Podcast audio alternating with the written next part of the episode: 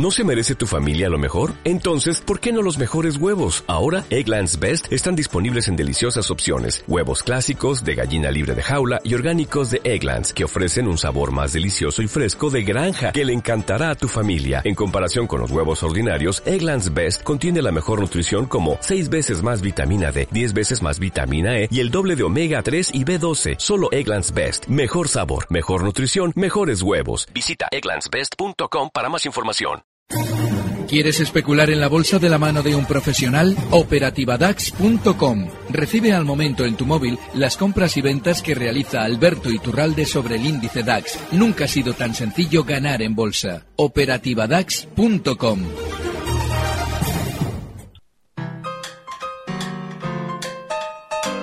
El consultorio de cierre de mercados.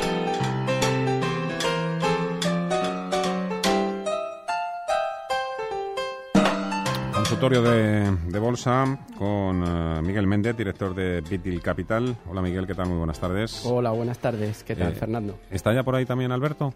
Sí, Alberto Iturralde, analista técnico independiente. ¿Qué tal, amigo? ¿Cómo estás? Muy buenas tardes. Muy buenas tardes, muy bien, todo muy bien. Oye, el SP500 ahí anda ahora mismo, Alberto. Eh, 11.080, 20... Uy, 11.000. 1.820 puntos. Eh, importante que no se pierda, que soporte. Sí, ese, pero es que ese se va a romper seguramente, porque no deberíamos estar ahí, tan cerquita en el SP, con un mercado europeo que sigue sin explicar claramente por qué ha caído. Eso significa que va a seguir cayendo el europeo y por ende también el SP500. Se ha librado de mucha caída, ¿eh? han caído mucho menos en América precisamente por ese año electoral que normalmente suele servir a la hora de caer de colchón para que lógicamente se reelija al mismo partido que está en el poder. De manera que, bueno, pues sí, se va a romper. Los 1815 del SP500, lo más normal es que los veamos rotos a la baja. Miguel, ¿qué tal? Hola, muy buenas tardes. Decía hoy un operador de un famoso banco de inversión en Estados Unidos que es difícil encontrar un día tan feo como el de hoy, con las acciones cayendo a plomo, caen también las rentabilidades eh, del bono alemán, del norteamericano. Eso significa que están subiendo también la de los periféricos, eh, bajadas en el precio del petróleo, subidas en el precio del oro. Bueno, era Todo y te iba a decir a dónde nos lleva, pero es que vamos, ya, ya llevamos mucho camino recorrido, ya sabemos hacia dónde nos, nos dirigimos. es la tormenta perfecta que bien comentabas antes, Fernando. Sí, quien no haya visto la gran apuesta que vaya a verla, es el momento, porque realmente todo pinta mal, todo pinta que vamos a volver a niveles de 15.300 en el Dow Jones, que es la zona de soporte el 24 de agosto.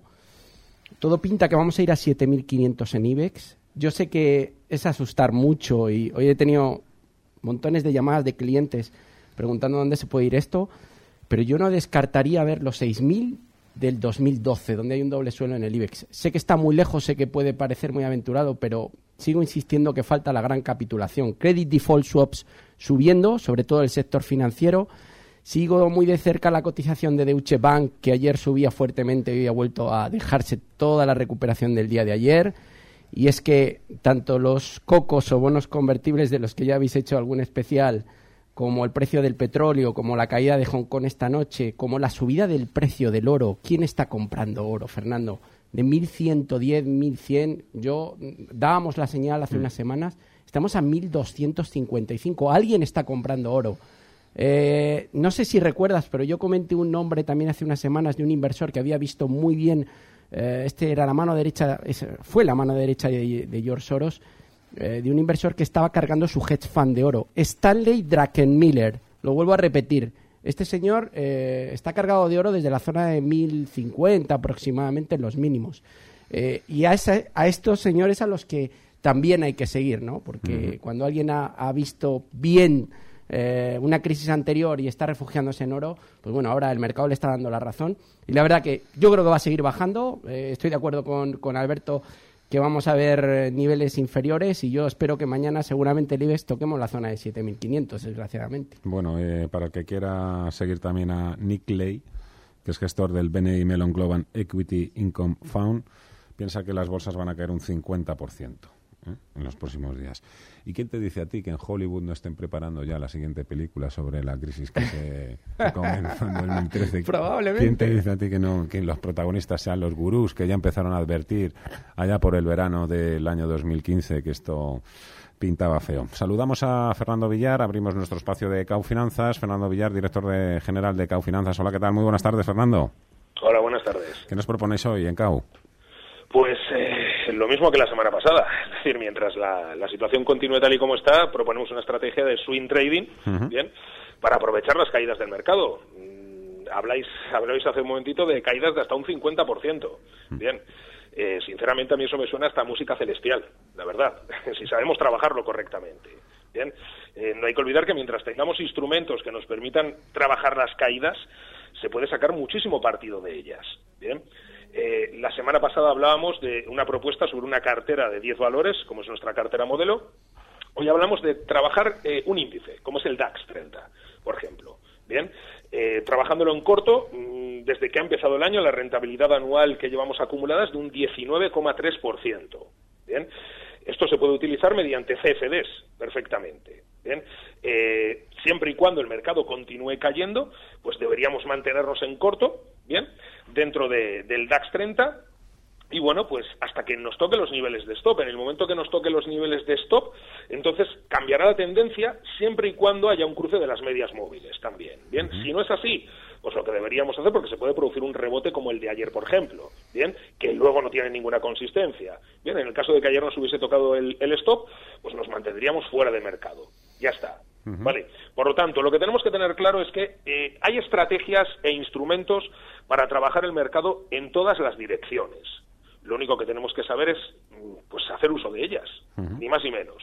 Para esto es para lo que mm, sirven servicios como el de Cau Finanzas. Bien, nosotros desde aquí lo que hacemos es, eh, dependiendo del perfil de cada inversor, pues enseñarle a utilizar una estrategia u otra o enseñarle a utilizar un instrumento u otro. Bien, insisto, a través de nuestra página caufinanzas.es se puede acceder a toda esta información que estoy proporcionando para comprobar de dónde nace esa rentabilidad, como digo, del DAS 30 en lo que va de año de un 19,3%. Fernando Villar, Cau Finanzas, muchas gracias. Hasta el próximo lunes. A vosotros. Hasta luego. 91 533 1851 91 533 1851. Primera llamada. Jesús, buenas tardes. ¿Qué hay? Buenas tardes. Vamos a ver. Bueno, pues nada, eh, consultar con los analistas eh, dónde, dónde piensan ellos que puede llegar a, hasta dónde puede, creen ellos que puede llegar el, el West Texas, el petróleo, eh, el equivalente en, en, Repsol, cuál podría ser para, a qué precio se podría, creen ellos que podría, se podría entrar, y luego pues a ver si se les, no sé, pues a ver si se moja alguno y, me dice una estrategia con CFDs en corto, que no sea el DAX, que no me gusta. y, bueno, pues a ver qué, sobre qué precio coger el, valor que, ellos me digan, extranjero, español, a qué precio cogerlo, cuál podría ser el stop loss y con qué objetivo. Pues la, bolsa, pues la bolsa alemana es de lo peorcito, ¿eh? lo que llevamos este año. ¿eh? Creo que las peores son la griega, la china, la ucraniana y ahí deben dar la alemana. Mm. Yo preferiría, si me pueden decir, casi mejor que un índice, una, una empresa. Sí, sí, perfecto. Muchísimas gracias, Jesús. Gracias. West Texas, hasta ahora, 26.80. Eh, empezamos contigo, Alberto, ¿te parece? Sí, eh, de hecho, eh, lo normal en, este, en esta materia prima es que, ya oyendo como estamos oyendo, que después de haber caído, que es que ha caído desde 100 dólares, aquellos que nos decían, bueno, eso es un recorte temporal, con el petróleo en 100 dólares. Ahora ya cuando llega a 26, que esto tenemos ahora mismo en 26.81, nos dicen, uy, esto se va a 20. No, no se va a ir a 20. Y si se va a ir a 20, pues antes tendrá que parar. Así es que lo normal es que si abrimos el gráfico de largo plazo y vemos que la zona 25.50, 25 dólares, fue en el pasado un soporte importantísimo desde hace ni más ni menos que 20 años, bueno, pues esa es la zona en la que probablemente va a parar temporalmente. Claro, el planteamiento de eh, una correspondencia con Repsol también es engañoso, mm. porque cuando el petróleo había caído ya desde 100 hasta 45, Repsol estaba todavía en zona de 17. Y cuando a Repsol le preguntaban, eh, oiga, ¿y cómo puede ser que Repsol no caiga? Desde la compañía que seguían repartiendo títulos, decían, no, es que nuestro negocio no es la extracción de petróleo, es el refino. Fíjense ustedes qué milonga. Claro, en el momento en el que ya Repsol cae, decimos, claro, es que Repsol cae porque ha caído el petróleo. No, no tienen por qué ir a la par. Lo normal es que si hay un desplome del petróleo, tal y como ya está moviéndose Repsol, Repsol pueda recortar algo más. Pero zonas como 8, en el caso de Repsol, es un soporte importante. Así es que, bueno, si vamos a intentar entrar largos, esa es la zona en la que hay que colocar el stop, en 8 euros en Repsol. Y no hay nada que deba hacer ahora mismo comprar Repsol. Pero bueno, veremos. Alemania, la bolsa alemana comportándose peor que el resto de europeas. Eh, creo que el oyente pedía una estrategia de CFDs para ponerse corto en alguna empresa alemana. Bueno, yo le he entendido alemana o internacional. Ah, bueno, ¿qué estaba yo eh, A mí, realmente todavía no ha arrancado el movimiento que yo espero, pero, Fernando, todas las compañías eh, relacionadas con el sector juego, cuando la bolsa se pone fea, lo hacen mal. Y me refiero a Las Vegas Sands, por ejemplo, mm. que es por, yo creo que una de las de las principales del sector. Se me ocurren otras como podía ser MG o hay un, hay un montón del sector juego, pero me voy a centrar en Las Vegas Sands. Esta compañía... Aquí, tenemos alguna también, ¿eh? Eh, Codere. Bueno, sí, pero vamos, vamos a ser un poco más profesionales. Las Vegas Sands, en el año 2009, con la caída, coincidiendo con la caída de Lehman Brothers, pasó prácticamente de la zona de 90 dólares a un dólar. Estuvo a punto de quebrar. Claro, de un dólar, si se fijan, en el 2009 remontó otra vez hasta los 88 dólares. Ahora mismo estamos en 39,74. Tiene una zona de soporte en 35. Si quiere una estrategia en cortos, bien, venda en los precios actuales en la zona de 40 dólares y ponga un stop en la zona de 45,50. Es un stop generoso porque es un título que se mueve bastante. Pero si pensamos que el mercado va a continuar cayendo, el dinero huye de este tipo de compañías cuando las cosas se ponen feas. Por lo tanto, vamos a ponernos bajistas en el sector juego renta variable americana. Sobre todo, Las Vegas Sands va a sufrir si pierde la zona de 35, que es un soporte importante. Florencia, hola, buenas tardes. Hola, buenas tardes. Adelante, amigo. Vamos a ver, mire, quería saber mm, tres valores. Mafre, Santander y Verdrola. ¿A dónde tienen el recorrido? Si se puede poner algún alguno para abajo en los soportes de los tres para entrar mañana, por ejemplo. Para entrar largo. Sí, sí, largo, porque corto ya es muy difícil. Muy bien, perfecto, Florencia, muchas gracias. Nada, hasta luego. Alberto, ¿qué te parece si empezamos por Iberdrola, que, que hemos hablado de ella? Bueno, Iberdrola es un valor que han colocado también grandes cantidades durante estas dos últimas semanas con aquello de la OPA de Gamesa. Claro, el desplome ha sido de órdago. Y yo desde luego mañana, bueno, si mañana, mañana, ¿eh? hablo de mañana, día 12 de febrero, Iberdrola, que está ahora mismo en 5,93, mañana llegara a 5,70, es decir, si mañana hiciera un 5% de caída, pues igual entraría para un rebote, pero no más, porque este valor se tiene que apuntar a las caídas generalizadas porque no hace casi ni tres semanas que marcaban nuevos máximos de los últimos años. Le queda por caer, así es que yo en principio no entraría mañana. Santander o Mafre, eh, Miguel. bueno, tengo, tengo Mafre aquí delante. Eh, tiene una zona de soporte 1,67. Ha hecho dos módulos perfectos bajistas. Uno desde la zona de 3,40 a 2,20 y otro de la zona de 2,70 a 1,75 aproximadamente. Bueno, el siguiente soporte es 1,67 y el siguiente la zona 1,54. Yo no descartaría ni el 1,20, que esto coincide ya con los niveles que hablo de IBEX a 6.000 y pico aproximadamente. No me gusta el valor. No, no, no, estaría en renta variable española, no estaría en nada ahora mismo. Eh, Santander. Mm. Todo el mundo piensa que Santander está barato, pero es que si cala la idea de que Deutsche Bank, como se anda rumoreando, puede llegar a tener problemas, yo veo al Santander por debajo de la zona de 3. Eh, vigilen la zona de 3.30, que es un soporte ahora mismo, pero yo apostaría que mañana vamos a ir a tocar la zona de 3.20 aproximadamente, 3.22, es decir, otro 2,5, 3% de caída como mínimo. Me aventuraría a pensar que si hoy no hay rebote en el Dow, que no lo parece, estamos en mínimos, podremos tocar hasta la zona de 3.15, 3.20. Yo solamente voy a comprar renta variable española, Fernando, si hay una debacle. Y si hay una debacle me refiero a ver precios, pues como lo que vimos en Iman Brothers, un Santander a 2.20, 2.30. Me animaría a tomar a lo mejor alguna posición, pero ahora mismo, sinceramente, el dinero está mejor, tranquilo y esperando fuera. Lo que pasa es que a mí queman las manos y hay rebotes como el de ayer y la gente dice, joder, me lo he perdido. Y no. Eh, Javier, hola. Sí, hola, buenas tardes. Adelante.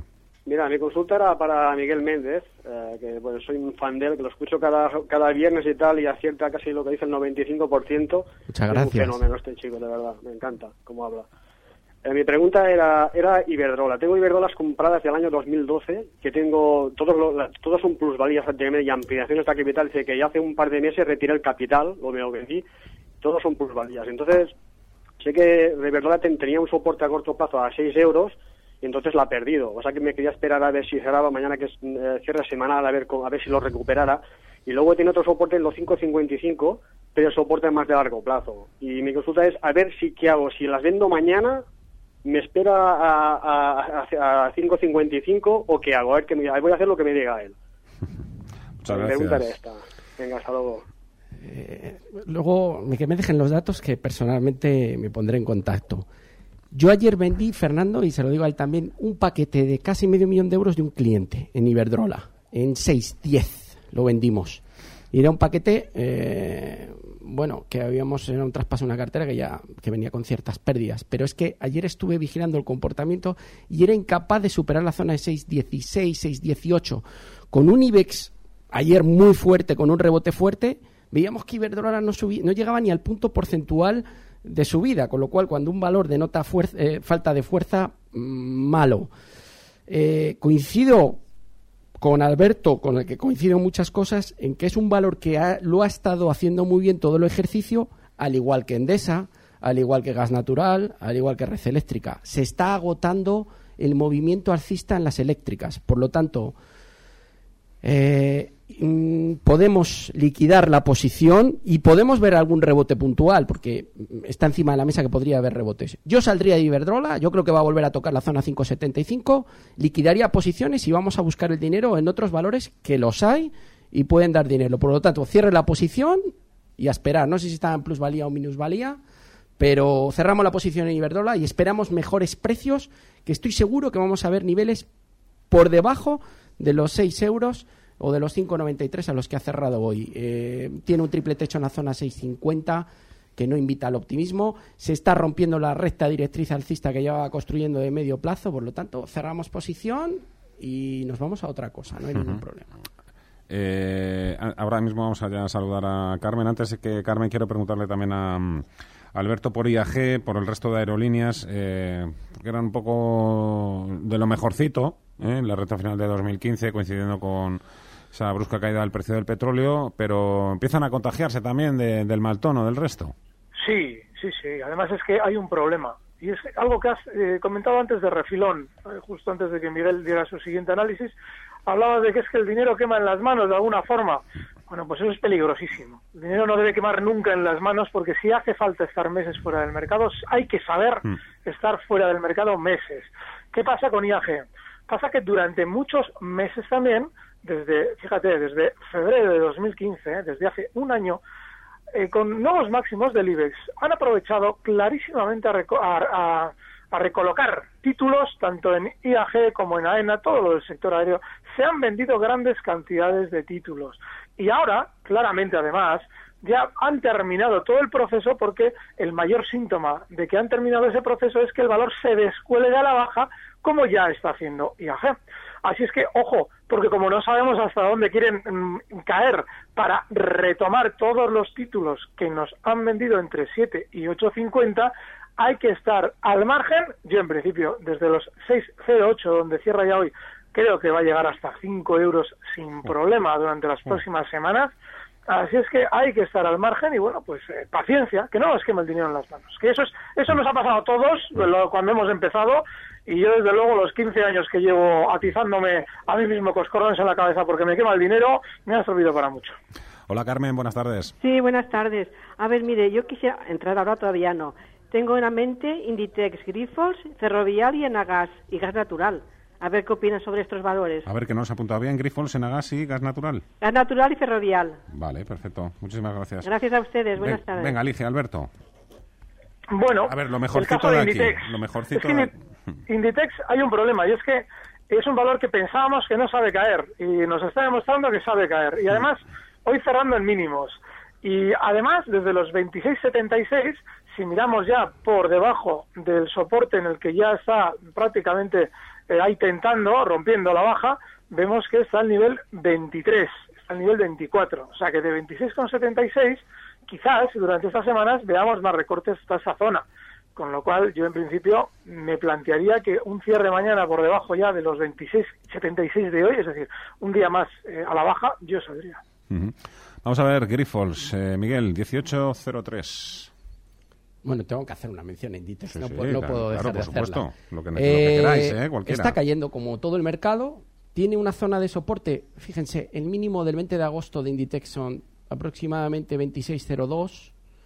Eh, si nos vamos al IBEX, eh, el mínimo de agosto está muy por encima, 9.500. ¿Qué quiere decir eso? Que tiene más fuerza que el índice. Siempre intenten hacer una comparativa. Yo Inditex sería la única compañía, bueno, de las únicas que me pondría a comprar y serían Inditex y Grifols. Grifols me sigue gustando la compañía, creo que están haciendo buena eh, tiene buenas sinergias con Talecris, que en Estados Unidos lo siguen haciendo bien, que la bajada es puntual, está eh, aguantando muy bien la bajada del IBEX, está entre 18 y 19 euros, pero es algo asumible, no hay un derrumbe todavía en la compañía, ha hecho un split, por lo tanto, Inditex y Grifols, ok, eh, puede, no compre todavía, espere, porque de momento yo creo que el IBEX va a seguir cayendo, tenga el dinero preparado, gas natural y creo que era la otra red eléctrica. Gas o ferrovial, creo. Fuera, de momento no entramos en eléctricas, eh, vuelvo a Ferrovial. reiterarme Ferro- lo que he dicho. Ferrovial, una de las niñas bonitas en los últimos años. Eh, Una de las niñas bonitas, pero que está, está empezando. Sí, niñas bonitas, eh, lo ha hecho muy bien, pero ahora está Joder. empezando a perder. Sí, sí, eh, claro, es que ahora está perdiendo todo. Está empezando a, a perder fuelle. Yo personalmente Inditex. Ya me hubiera gustado a mí comprar ferroviales hace 10 años. Y a mí. Eh, tenemos que hacer una pausa. Eh, primero Wall Street.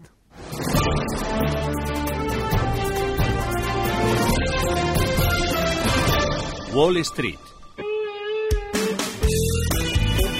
1817 puntos más que el SP500. Sí, pues eh, el eh, índice de referencia de Wall Street eh, pierde uno de los importantes eh, soportes, los 1820. Y ojo porque el Dow Jones también podría testear o poner a prueba uno de los soportes más importantes, el que marcaba eh, en agosto pasado, los mínimos en torno a entre los eh, 15.370 y 15.340. Eh, los inversores eh, temen que los bancos centrales eh, estén perdiendo su potencial para apoyar al crecimiento económico. Janet Yellen eh, no hace nada por calmar a los nervios. De hecho, en eh, su segundo día de testimonio semianual ante el Comité Bancario del Senado, ha dicho que la Fed está examinando la posibilidad eh, de tipos de interés negativos en Estados Unidos, con lo cual podría seguir el ejemplo de algún ah, banco central eh, en Europa. Los bonos ah, y el oro ejercen de refugio. En Wall Street eh, tenemos al sector bancario sufriendo fuertes pérdidas. Citigroup, Bank of America se dejan más de un 5%. Prudential Financial eh, mínimos de 2013 tras presentar unos resultados por debajo de las estimaciones de los analistas, pero sin duda el valor estrellado del día es eh, Boeing. El fabricante de aviones se cae en picado un 11% hasta 103,63 dólares. La SEC está investigando a la compañía por eh, posible maquillaje de cuentas en relación a dos de sus modelos de aviones más conocidos, el Dreamline- Dreamliner y el 747.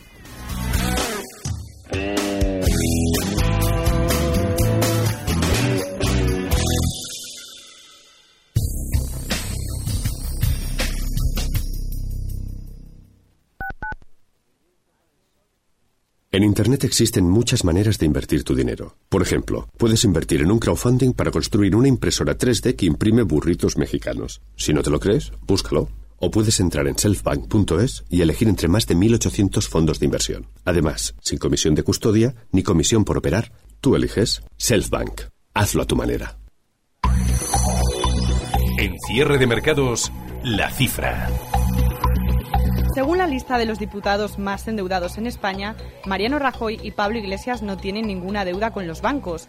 El patrimonio del presidente del gobierno en funciones es de casi 800.000 euros frente a los poco más de 100.000 en el caso del líder de Podemos. Albert Rivera, de Ciudadanos, sin embargo, es el que más debe a las entidades financieras. más de 360.000 euros. El socialista Pedro Sánchez también debe a los bancos, poco más de 125.000 euros, aunque el ranking está encabezado por la dirigente del PP catalán, Alicia Sánchez Camacho, que adeuda más de 666.000 euros.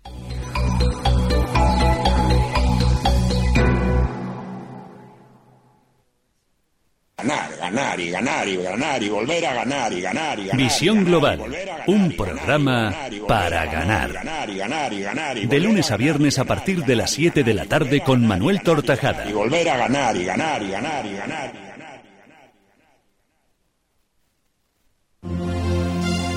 Sabemos que sus ahorros no son inagotables, que su inversión supone riesgo, que su negocio requiere esfuerzo, dedicación. Sabemos que su tiempo es limitado, que precisa información, que le inquieta el porvenir. Intereconomía. En cada momento la información económica y bursátil que le interesa. En todo momento la información general que necesita.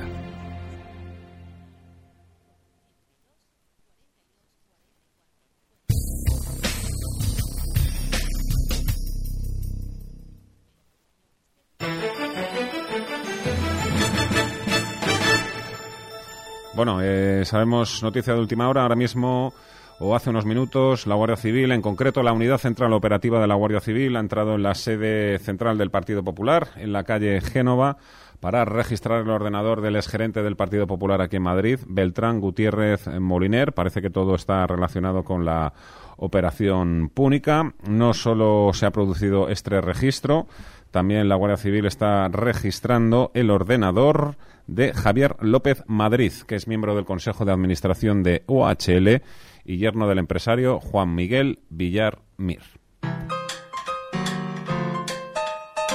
El consultorio de cierre de mercados.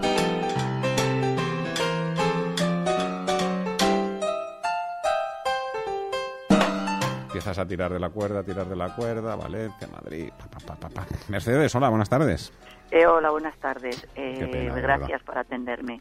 Pues les quería consultar a los especialistas. Mire, tengo NH y Avertis. Ujú. No puse estos los y ya no sé si esperar o, o- o se- ya vender y no seguir perdiendo.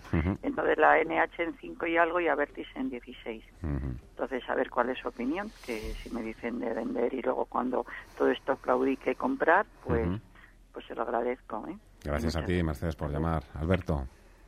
Yo creo que el momento, eh, bueno, casi voy a empezar por la parte final de la, de la pregunta. Eh, creo que el momento de comprar es cuando ya no compraríamos bajo ningún concepto, después de todo lo que escuchemos. Con lo cual, yo sí creo que en el caso de Avertis hay que colocar un stop.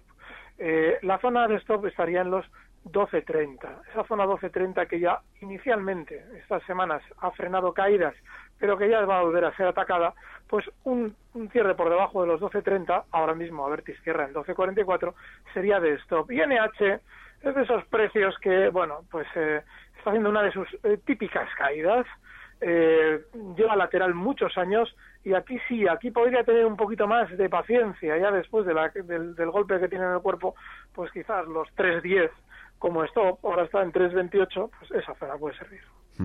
Eh, hola. José María, buenas Sí. tardes. Sí, muy buenas. Mire, mi pregunta es la siguiente. En estos momentos de pánico y de caídas, siempre recomendamos vender los títulos. Decimos a todo el mundo, estoy vendiendo, vendiendo, vendiendo, vendiendo. Pero cada vez que hay una venta de un título, hay alguien que lo está comprando. Mm. ¿Quién está comprando estos millones de títulos de bancos, de empresas en todo el mundo? ¿Quién está acaparando todos esos títulos? Eh, José María, yo le hago la pregunta también al revés. Eh, usted estará escuchando lo de que hay que vender, vender, vender. Yo es que no dejo de escuchar a determinados personajes que lo único que hacen es recomendar comprar, comprar, comprar, comprar, comprar, porque esto está muy barato. ¿eh? También se lo digo. Sí, pero parece que, que en general la tendencia es Sí, vender, vender. Ahora, pero ahora, claro, cuando, cuando ha caído casi un 20% ya esto. Sí, Sí, sí, alguien está comprando. Ahora sí, eso está claro. Eh, le contestamos, José María, muchas gracias. Venga, hasta luego, adiós.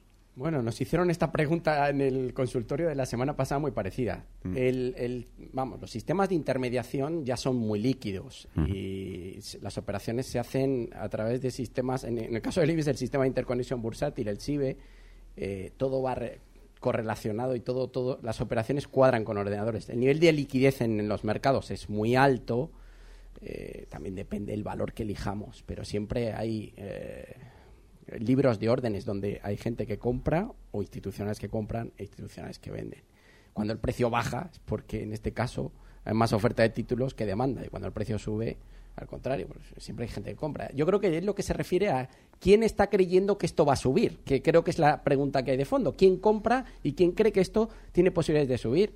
Pues lo que dije el otro día, siempre hay gente que compra y no tengan duda que veremos niveles por encima del 7.700 del IBEX, del 8.700 del DAX y del 15.600 del Dow Jones en el medio plazo en el interín de tiempo es muy probable que veamos precios muy por debajo y luego haya recuperaciones, pero el nivel de liquidez es alto. A ver si soy yo el que está equivocado, Alberto. Me imagino que tú también lo escuchas a diario, porque es que de verdad, pero es que además les dices, ¿pero comprar qué? Y te dicen, de todo, de todo. Mira, hace eh, no más de dos meses yo seguía explicando que no, que nos están vendiendo la moto de que está todo fenomenal y es mentira. El pánico, el pánico es una reacción contraria a lo que se dice mal, se dice mal porque la euforia no ha existido nunca en el mercado, existe la esperanza. el pánico, que ahí sí que es cierto que hay miedo, es una, una reacción que tiene que ser proporcional a la inmensa esperanza que se generó con el techo del IBEX, por ejemplo, en zonas de 11.800 y con muchísimos meses y meses y meses saliendo de la crisis, Grecia ha solucionado y lógicamente yo eso no lo veo por ningún sitio. Y hay muchísima gente que cuando ve estos precios dice joder, si es que el Santander estaba en 7 euros hace un año, si está baratísimo voy a comprar y dentro de 15 días si el Santander estuviera por ejemplo en 3 euros dirá joder, haber esperado pero ese ha sido los que ha entrado comprador. Así es que ojo que siempre hay una contrapartida pero no tienen por qué ser solo los grandes los que compran. De hecho Ana Patricia Botín dice que compra pero estoy convencido de que también vende. Y ojo que a mí se me entienda bien que yo digo que no hay que comprar por comprar cualquier cosa porque eh, evidentemente oportunidades existen y las hay. Miguel también las yo hablamos entiendo. los grandes gestores y yo tengo clientes con los que comparto no, voy a nombrar estoy harto de gente que entra. No no pero si es que el mercado está ahora mismo nunca lo habíamos visto tan barato. Sobre todo agencias y brokers muy grandes yo sé que se eh, tienen que ganar la vida. Ah, no sé. No he visto mucho más barato que esto, ¿eh? Claro que sí. Si es que ahí, está, esa es la cuestión. Lleva poco tiempo en el mercado, claro. Eh, luego vamos a sacar la pizarra. Seguro que encontramos oportunidades de compra o para ponernos cortos, lo que sea. Manuel, hola. Hola, buenas tardes. Adelante. Eh, vamos a ver, yo quería preguntar primero para el señor Iturralde, que le sigo mucho, eh, eh, que me dé su opinión sobre ArcelorMittal. Yo entré en 3, 304, hace muy me parece que hace tres días, y que a ver si me podía dar primero eh, el suelo o dónde se podía dar vuelta después de toda la caída que tiene, pues, y le escucho mucho, sé, sé lo que puede decir, pero si ya se habla lo suficientemente mal para, para que los grandes, digamos, empiecen promover el precio. Y el otro era eDreams, que hoy ha tocado otro mínimo de 1.15, saber si iba a llegar a lo que tocó hace año y medio, me parece, en octubre, del 14, me parece, que llegó a un euro. Venga, perfecto. Eh, Muchas gracias. Gracias, Manuel. Eh, llevamos ya nueve llamadas y me dicen que queda por lo menos media docena y sigue llamando, eh, sigue sonando el teléfono. Así que venga, y tú, Arcelor. Bueno, pues en el caso de Barcelona, oye, ¿cómo me gusta lo de Itu? Me llamaban así en el cole, llevaba años sin que nadie me llamara así. Gracias, Fernando. Bueno, pues el caso de, de Arcelor es el de un precio que efectivamente ahora está dando información negativa, pero lleva sin darla desde zona de 50 que cae hasta ahora y lógicamente necesita un suelo, necesita tiempo para recoger el efecto de las salidas de títulos de los pequeños inversores por debajo de 3 euros con lo cual será el tiempo el que necesite para poder girarse al alza. Yo no estaría en un valor que no está girado al alza todavía, está sigue en su tendencia bajista. Lo normal es que lo veamos de aquí a unos meses en zonas de 2 euros, está en 2,62. Así es que hay que tener paciencia, no hay que adelantarse a comprar. Todavía no hay pánico en Arcelor tampoco. ¿Sabes qué pasa? Que mi compañero de pupitre en el instituto se apellidaba como tú y yo le llamaba Itu. Por ¡Qué grande! Pues mira, tú y yo no hemos ido al cole juntos, pero, pero fíjate, a mí me llamaban Itu, siempre Itu. Sí, sí. Dreams. Bueno, y Dreams, es que esto es, con respeto, esto es... Dilo. Es una castaña de compañía. Yo cuando me preguntan esto en, los encuentros digitales, etcétera, o sea, bueno. Eh, prefiero cancelo las preguntas. Bueno, soporte en un euro, es que poco, poco puedo mm. decir. Eh, Vaya fiasco de OPV, madre mía. Sí, ves que viene bajando desde la zona de 12. Yo no le veo ningún atisbo de recuperación. Tan solo si fuese capaz de superar la zona quizá de los 1,60 podríamos intentar algo. Es un título que cuando sube, sube de forma explosiva. Pero Mm. miren, en este tipo de títulos se reúnen, toman un café el presidente y dos miembros del Consejo de Administración y acuerdan tomándose un café si suben los títulos o los bajan. Porque es que esto no tiene liquidez, va a pagar un montón de... A nivel porcentual la horquilla va a ser muy alta. No tiene liquidez, no. Esto- los profesionales no están en e-dreams, céntrese en otros valores. Javier, buenas tardes. Yo estoy escuchando el consultorio y el señor Iturralde, eh, que, me, que parece importante lo que dice, eh, dice que si podemos aprovechar, si está bajista la bolsa, podría aprovechar y ponerme corto en BBV Popular y hasta dónde podía llegar. Gracias. Gracias, Javier. Sí, sí que puedo aprovechar. Eh, el caso, mira, yo por ejemplo, yo, eh, eh, si tuviera que elegir un banco para entrar corto, lo haría con el de Santander. Pero el BBV también tiene pinta de recortar y el Popular también. Ahora explico lo del Popular porque tiene tela marinera. Lo normal en el caso del BBV es que el recorte le vaya dirigiendo durante estas semanas desde los 5.24 hasta muy probablemente zonas de 4.50. Así es que ese sería mi objetivo bajista para el BBV. Y a la hora de colocar un stop, desgraciadamente en los procesos bajistas, como el que estamos viviendo ahora, los rebotes son muy rápidos y a veces incluso más eh, pronunciados de lo que esperamos, con lo cual hay que dejar cierta amplitud a la hora de colocar un stop. Y en el caso del BBV, por desgracia, esa amplitud desde los 5.24 donde está ahora mismo, pues tendría que ser ni más ni menos que 5.80, pero yo creo que tiene muy buena pinta ese lado corto. El popular es un precio que nos ha hecho una muy vieja. Esa, la conozco yo desde hace muchísimos años, que es la de, en una zona de soporte clave, como son los mínimos que marcaban el 2013 justo en los 2.25, salen a dar buenos resultados. Pues fenomenal. Han colocado títulos, todos los que han podido en ese soporte, con los buenos resultados y continuidad en las caídas. Así es que el stop tiene que estar en esa publicación justo en los 2.20 y el objetivo bajista del Popular, que tiene toda la pinta de ir cumpliendo durante estas semanas, bueno, inicialmente 1.87, pero seguramente también más abajo de 1.87. Ignacio, ahora. Hola, buenas tardes, desde Las Palmas. Hombre. Mire, era, era- voy a dejar la radio, perdón. Era para preguntarle al analista sobre el valor día, porque es que con estos precios tan atractivos, pues lo que comentaba eh, su compañero, que, que bueno, pues a veces el dinero que quema un poco en las manos, ¿no? Está la gasolina tan barata y tenemos algo más de dinero para o irnos de viaje o invertirlo en, en bolsa, entonces bueno, pues eso, quería que me comentara a ver cómo ve para entrar en día. Muy bien, muchas gracias, Ignacio. Venga, usted, adiós. A mí personalmente no me disgusta el valor, no es de los que peor, peor lo está haciendo en el mercado. En los anteriores resultados, eh, las palabras del CEO no se entendieron del todo bien. Eh, yo creo que la compañía va a obtener buenos resultados, eh, da resultados a finales del mes de febrero. Vigilen, hoy ha tenido un fuerte varapalo, como todo el mercado, vigile el mínimo del 16 de octubre del 2014, que fueron 4,47. Ahí tiene una zona de soporte muy importante, muy importante. Es probable que intenten tocar ese soporte, dilaten un poco el movimiento, puede tocar a zona 4.39, 4.40 y desde ahí reboten. Yo creo que va a dar buenos resultados y la considero que está a un precio atractivo. No compren todavía, pero a mí la compañía me parece que no es de las peores, que el sector lo puede hacer bien y en momentos de crisis pues eh, todo el mundo se va a los, a los supermercados más baratos, con lo cual yo creo que los resultados no van a ser malos. La pizarra. ¿Y tú, largos o cortos? Cortos. A ver. En el Santander, eh, eh, con un objetivo bajista en 3 euros, precisamente porque Ana Patricia Botín nos dice que compra y el, el stop está ahora mismo Santander en 3.31, el stop en los 3.45.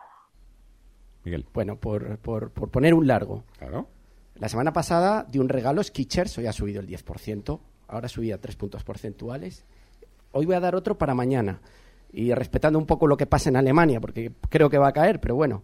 Hoy ha tenido muy buen comportamiento y creo que mañana va a subir Adidas. Hoy ha subido un 2% a contracorriente del DAX.